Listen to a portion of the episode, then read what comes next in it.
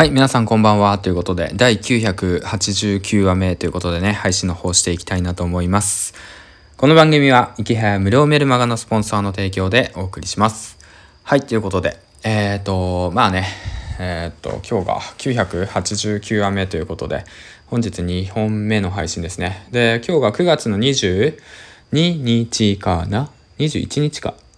21日ということ、2, 2日か、2日ということで、明日がお休みの方が多いんじゃないでしょうかということでね、お仕事お疲れ様でした。はい。うん。僕もね、今さっき帰ってきたばかりです。はい。ということで、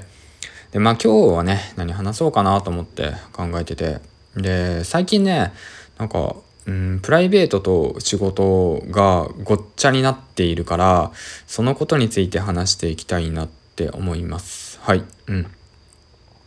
あのー、なんだろうなそのまあ当時ねその僕はやっぱうんと工場勤務した工場勤務で10年間勤めてたわけなんですよ。うん、当時の僕はねサラリーマンとして工場勤務10年間ずっとしてて嫌だな嫌だなって言ってつまんないなつまんないなとか言いながらねまあ毎日やっていたわけなんだけど、うん、まあそれが嫌でねまあその時からもうずっとねフリーランスで働きたいなだとかまあ自由に働きたいなって言って思っていたんですよ。うん、でうんとまあ、うんと、コロナ禍でクビになってっていう形なんですけど今ね、あのー、まあ、自分でね、えっと、仕事を作って、うん、で、まあ、今やってるとこなんですけど、まあ、セドリなんですけど、うん、そういうのものをやってるんですけどそれをやってるとうんとなんだろう情報発信だとかセドリだとかあとブログだとか、まあ、その他もろもろいろんなことなんですけどそういうのことをやってると、まあ、コンサルだとかそういうアドバイスだとかそういうのをやってると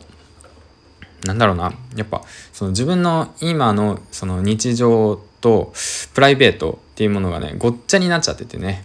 あの分けれない状況になってるんですよ。まあ何が言いたいかっていうとその時間管理能力が下手くそすぎて常にね仕事してる状態なんですよね。うん、だから休まる時間がないんですよね。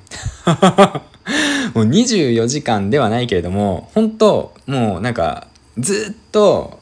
あの考えてるんですよずっとほんとずっとブログのことだとか SNS のことだとかコンテンツのことあとはもうコンサル生のことだとかコンサルのことだとかあとはそうですねコンテンツ制作のことだとかあとはまあこれからどうやってえっ、ー、となんだろう物販だとかねそういう買い取り業とかそういったものに広げてやっていこうかだとかさそういったことずっと考えてるんですよね。もうほんと20多分24時間朝起きてからあやらなあかんなこれやらなあかんなみたいな感じで動いていってずっと考えてるんですよね。それするともう本当になんか自分あれ？なんか休んでる時ないなみたいな風に思うんですよね。うん、ほんとびっくり。だって今日も朝の何時だ？6時に起きてでずっと作業してますからね。ほんと朝起きて。で飯はパンパン食ってで それで昼飯食わずにもうそのままねあの買い取りに行ってでそこから倉庫に行って商品撮影して出品して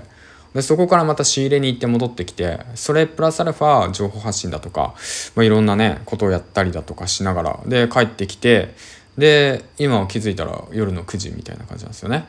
でこのあとまた納品作業があるんでそういうのやったりだとかなんですよ。うん、あやべえな早くやんなくちゃいけないなと思ってて。うんほんとねなんかすごいですね。